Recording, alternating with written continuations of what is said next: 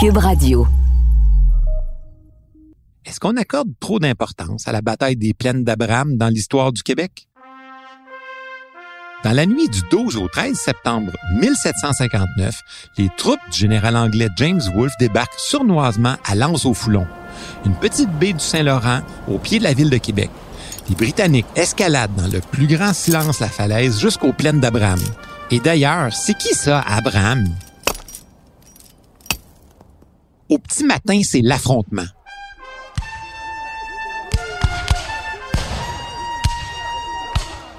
Certains diront l'affrontement qui scelle le sort de la Nouvelle-France et inaugure la cohabitation des deux solitudes qui donneront naissance au Canada.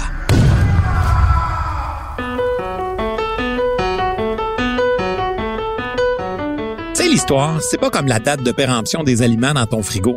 Tu vas pas te transformer en monstre si t'en manges un peu. Puis bien souvent, tu te rends compte que ça peut être vraiment le fun. Ici Martin Landry, je suis professeur d'histoire. J'écoute le balado Passer date.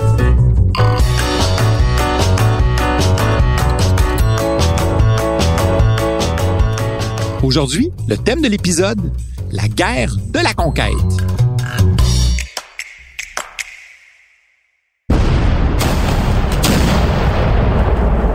La guerre. Difficile d'aborder l'histoire sans en parler. Savais-tu que la Nouvelle-France a été empêtrée à quatre reprises dans des grosses guerres? Si les trois premières ont débuté en Europe, pour la dernière, la quatrième, la guerre de la conquête, on inverse les rôles. Cette fois-ci, la guerre débute en Amérique. Te propose de commencer par brosser le portrait des forces en présence en Amérique du Nord au milieu du 18e siècle. Ça va te permettre de mieux comprendre les enjeux qui vont mener au déclenchement des hostilités. D'une part, on a une grosse colonie française constituée d'une faible population qu'on estime à 70 000 personnes. Les colons français habitent principalement la vallée du Saint-Laurent. L'économie de cette Nouvelle-France repose toujours principalement sur le commerce des fourrures. C'est la principale raison de l'immensité de son territoire. D'autre part, il y a les 13 colonies britanniques, coincées sur la côte de l'Atlantique entre la Georgie et le Massachusetts. Les 13 colonies sont indépendantes les unes des autres, mais elles ont en commun leur lien avec l'Angleterre. L'économie là-bas est prospère et diversifiée. On y retrouve 1,5 million d'habitants. Ça, c'est une population 20 fois plus importante que celle de la Nouvelle-France. Puis, au milieu de cette réalité coloniale européenne, il y a les Premières Nations. Si plusieurs de ces premiers peuples avaient décidé d'appuyer le camp français, d'autres vont eux soutenir le camp anglais. L'historien Médéric Sioui nous fait remarquer que les Premières Nations se sont battues en tant que nations autonomes. Ils font ces choix en fonction de leurs propres intérêts. Au milieu du 18e siècle, le contrôle du commerce des fourrures dans la vallée de l'Ohio devient un enjeu important pour les marchands anglais et français. La stratégie française est de construire plusieurs forts dans le secteur. Et ça, c'est une source de grande tension entre les deux puissances métropolitaines. L'étincelle qui met le feu aux poudres se déroule au cours de l'été 1754 les Français terminent de construire dans la région le fort du Ken. Aujourd'hui, il serait situé dans la ville de Pittsburgh aux États-Unis. La présence de ce fort français est ressentie par les Virginiens comme une vraie provocation. Les relations entre les deux groupes dans la région n'étaient vraiment pas très cordiales. C'est dans ce contexte-là que le 28 mai 1754, que le sieur de Jumonville et ses soldats français ont été tués. Eux qui avaient été dépêchés pour semer les Virginiens de quitter le secteur. Le commandant des troupes britanniques alors était un certain George Washington. Oui, oui, Washington. Celui qui deviendra plus tard le grand héros de la guerre d'indépendance américaine et premier président des États-Unis d'Amérique.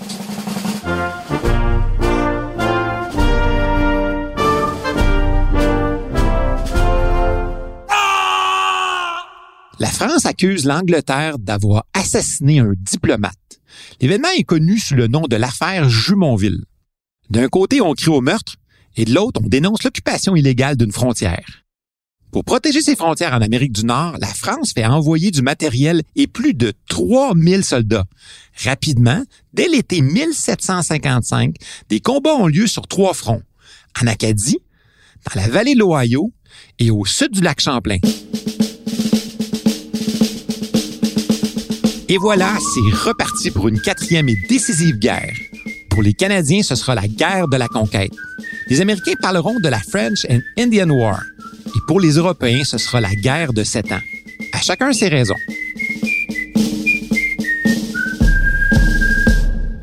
Le 18 mai 1756, après des affrontements navals au large de Terre-Neuve où des navires français sont coulés par la marine britannique, l'Angleterre de George II déclare officiellement la guerre à la France de Louis XV. Des jeux d'alliance se mettent en place. Cependant, cette fois-ci, les champs de bataille se trouvent dans les colonies, soit aux Indes et au Canada. Contrairement aux dirigeants français, le nouveau premier ministre britannique William Pitt a la conviction qu'il faut tout miser sur l'Amérique. Order, please. Order! Oui, oui. Pitt, comme dans Pittsburgh. Bon. Pour défendre sa colonie, la France envoie environ 450 soldats réguliers commandés par le marquis de Montcalm, celui qu'on appelait le vieux renard. Avec l'envoi de ces bataillons supplémentaires, là, la Nouvelle-France dispose maintenant de 4000 soldats, de 2000 réguliers coloniaux, en plus d'une milice de 10 000 hommes. Montcalm, qui était habitué aux batailles rangées à l'européenne, n'appréciait pas tellement la stratégie de bataille de type guérilla. Stratégie que les troupes françaises en Amérique ont appris des Premières Nations et qui était utilisée avec succès par les Canadiens. D'ailleurs, un désaccord à ce sujet-là se manifeste très rapidement entre Montcalm, le français, et le marquis de Vaudreuil, le canadien, qui est aussi, il faut le dire, le gouverneur et le chef militaire de la Nouvelle-France. Français et Anglais se servent régulièrement de l'habileté des hommes autochtones en les envoyant comme espions, comme éclaireurs et comme guides. Mais quand les Premières Nations prennent directement part au combat, ils le font à leur manière. Les guerriers se déplacent d'ordinaire en petits groupes. Ils cherchent à attaquer l'ennemi par surprise. Ces tactiques de guérilla sont aux antipodes des méthodes européennes de l'époque. L'historien Denis Delage a justement écrit à ce sujet-là. Les nations amérindiennes avaient leur propre politique, leurs intérêts et la capacité de prendre toutes sortes d'initiatives. Esquissant le déséquilibre entre les forces françaises et anglaises, c'est le poids de la puissance et de l'organisation des Amérindiens qui a permis aux Français de se tenir en Amérique. De plus, ils ont appris aux Français les règles de la guérilla. Dans son Histoire véritable et naturelle, publiée en 1664, Pierre Boucher décrit la manière autochtone de faire la guerre. Ils dressent des embuscades de tous côtés. Ils se jettent sur vous à l'improviste. Si par hasard ils sont découverts, ils quittent tous et s'enfuient. Et comme ils vont du bon pied, il est malaisé de les attraper.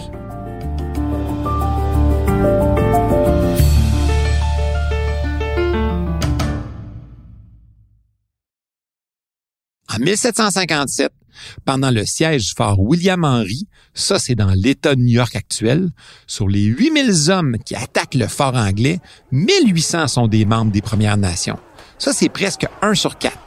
Sans ces alliés précieux, les Français n'auraient jamais pu tenir aussi longtemps leur position à l'intérieur du continent. Le plan d'invasion du Canada par les Anglais est simple. Pour eux, il s'agit d'emprunter trois voies de communication naturelles qui mènent au cœur de la colonie française. Le Saint-Laurent, le lac Champlain avec la rivière Richelieu et par la vallée de l'Ohio. Pour attaquer par ces trois portes, les Britanniques disposent d'environ 90 000 hommes soldats britanniques, miliciens anglo-américains, combattants autochtones, appuyés de 116 navires de guerre. Ouf! Imagine. En face, le Canada dispose d'environ 21 000 combattants, soldats français, miliciens canadiens, autochtones et de 38 navires de guerre. en 1757, lorsque l'aide de camp de Montcalm un certain Louis-Antoine de Bougainville demande des renforts pour la Nouvelle-France, le ministre de la Marine lui répond Quand le feu est au château, on ne s'occupe pas des écuries. En d'autres mots, la France se sent menacée chez elle dans le vieux continent et elle doit avant tout se défendre chez elle. Tant pis pour le Canada. En 1758, le vent tourne complètement pour les Anglais. Même si en juillet, les Français remportent une dernière grande victoire près du fort Carillon, ben, les Anglais, les Britanniques, eux, ben, ils font beaucoup mieux. Ils s'emparent de la forteresse de Louisbourg, en Acadie. Imagine, c'est gigantesque. Du fort Frontenac, du côté de l'Ontario d'aujourd'hui, et du très stratégique fort du Ken. Bref, à la fin de l'année, les Britanniques occupent toute la région de l'Acadie et la vallée de l'Ohio. Ils ont véritablement le champ libre pour pénétrer à l'intérieur de la vallée du Saint-Laurent et d'atteindre le cœur du Canada. Dans la vallée du Saint-Laurent, l'économie est dans un état vraiment lamentable. La famine sévit parce que les hommes sont au front depuis souvent plusieurs saisons. Puis pour couronner le tout, l'intendant Bigot et d'autres administrateurs coloniaux profitent de la situation économique bien difficile pour s'enrichir en vendant, par exemple, des marchandises beaucoup trop chères. Non mais sérieusement, des vrais profiteurs. Écoute, L'hiver précédent, il manquait tellement de nourriture que de nombreux habitants ont dû se résoudre à manger leur cheval. Pour faire face à la pénurie alimentaire, les autorités reçoivent l'ordre de faire connaître un légume venu d'Amérique du Sud. Est-ce que tu sais c'est lequel? La pomme de terre. Eh oui, la patate. Bon, même si la guerre apporte son lot de malheur, la population cherche quand même à se divertir comme elle le peut. Mais certains jeux causent des problèmes ce qui fait qu'à la suite de la ruine de plusieurs officiers, négociants ou simples habitants, le roi de France interdit la pratique de tous les jeux de hasard dans la colonie. Hmm, pas sûr que tout le monde a suivi ça, cette interdiction-là. En France, ce n'est pas tout le monde qui partage le même enthousiasme pour cette guerre de sept ans. Qu'on se le dise, ce conflit armé est en train véritablement de ruiner l'État français. Voici comment le célèbre écrivain Voltaire, ça dit quelque chose ce nom-là? Voici comment Voltaire perçoit la situation militaire. Vous savez que ces deux nations sont en guerre pour quelques arpents de neige vers le Canada, et qu'elles dépensent pour cette belle guerre beaucoup plus que tout le Canada ne vaut. Quelques arpents de neige?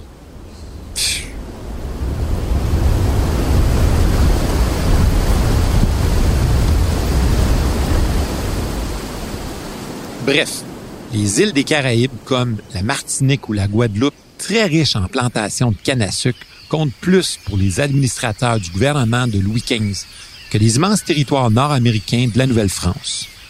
Puis, en juin 1759, on y arrive.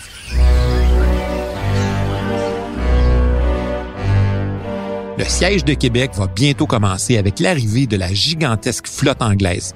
Elle dispose de plus de 1900 canons. Imagine, compte environ 30 000 soldats et marins. Ils sont commandés par un jeune général de 32 ans qui avoue sa préférence pour la poésie à la guerre. Ouais. Son nom? James Wolfe. Ses intentions sont très claires. Je propose de mettre feu à la ville de Québec et de détruire toutes les maisons et le bétail, tant en haut combat de Québec, et surtout d'expédier le plus de Canadiens possible en Europe et de ne laisser derrière moi que famine et désolation. Le soir du 12 juillet vers 21h, les batteries britanniques ouvrent le feu sur Québec. Les femmes et les enfants sont forcés de quitter la ville pour la campagne. La ville est bombardée pratiquement toutes les nuits et parfois même le jour. Et ça pendant deux mois. Imagine! Les tirs des canons et des mortiers sont dirigés sur les bâtiments de la Haute-Ville. C'est une concentration pendant 12 jours. 15 000 bombes qui sont projetées en direction de Québec. C'est terrible. Pendant ce temps-là, 1600 miliciens parcourent la côte autour de Québec pour brûler nos fermes et tuer le plus de bétail possible. À la fin de l'été, si la ville de Québec est en ruine, ses remparts tiennent toujours debout. Wolfe sait qu'il doit tenter quelque chose avant l'arrivée de l'hiver. Dans la nuit du 12 au 13 septembre 1759, Wolfe et ses troupes débarquent habilement à Lens-au-Foulon. Ils s'apprêtent à escalader une falaise abrupte pour se positionner sur les plaines d'Abraham. D'ailleurs, c'est qui ça, Abraham? L'hypothèse la plus probable fait remonter l'origine du toponyme à Abraham Martin, dit l'Écossais, mort en 1664. Il aurait été propriétaire des pâturages, les plaines à Abraham. Bon, bon, bon. Revenons à l'attaque. Aux petites heures du matin du 13 septembre, les troupes anglaises bijouent les sentinelles en place.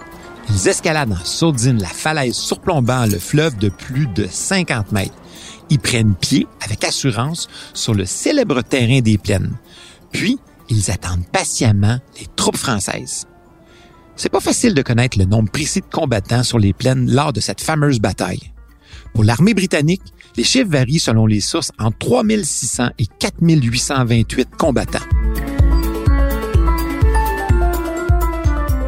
Montcalm et ses troupes sont surpris par le débarquement rapide de l'armée anglaise. Sitôt arrivé sur les plaines, Montcalm décide de lancer les hostilités. Il décide d'attaquer sans tenir compte de l'avis du gouverneur Vaudreuil, qui lui avait demandé d'attendre les renforts de Bougainville. Les soldats de Bougainville étaient à Neuville, à 30 km des plaines. Qui sait? Il aurait peut-être pu prendre les troupes de Wolfe à revers. Mais bon.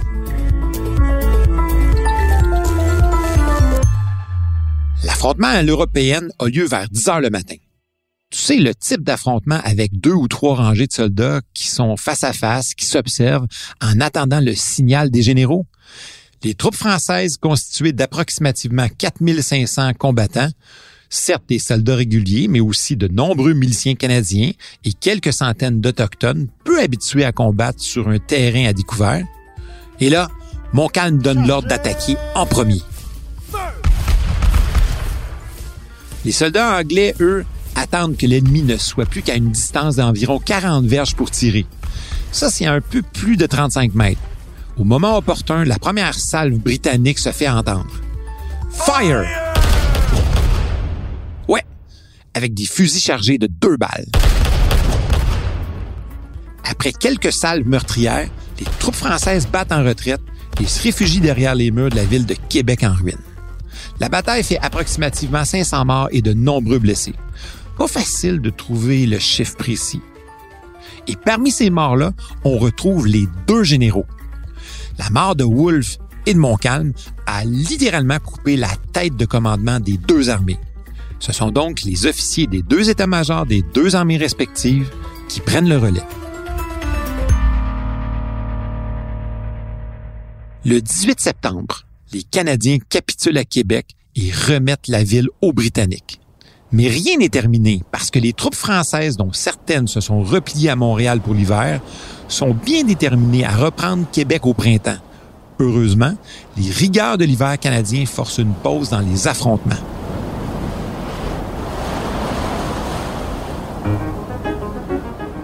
À la fin avril, les troupes françaises de Lévis marchent sur Québec avec 7000 hommes.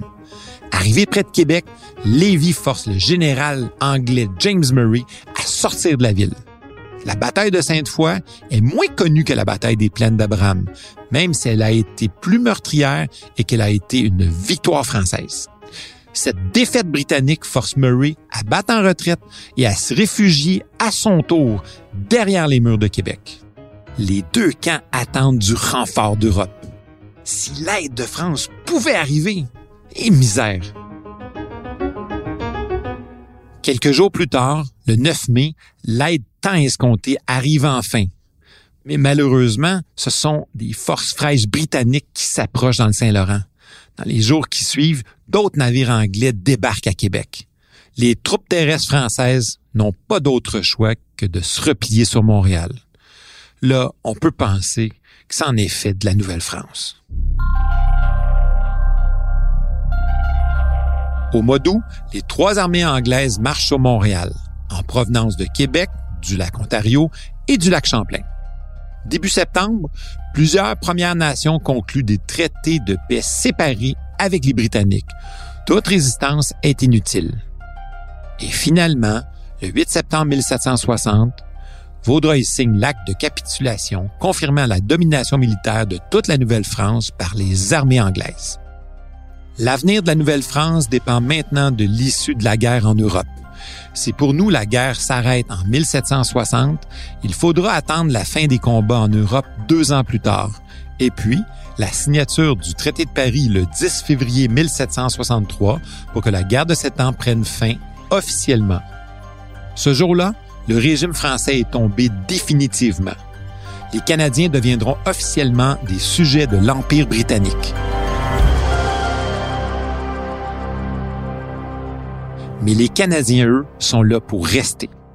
Mais ça, c'est une autre histoire qui commence. Tu sais, des fois, si tu veux pas être passé date, c'est important de regarder un peu en arrière, d'essayer de comprendre le passé pour mieux voir où tu vas aller. Je te donne rendez-vous au prochain épisode. Salut!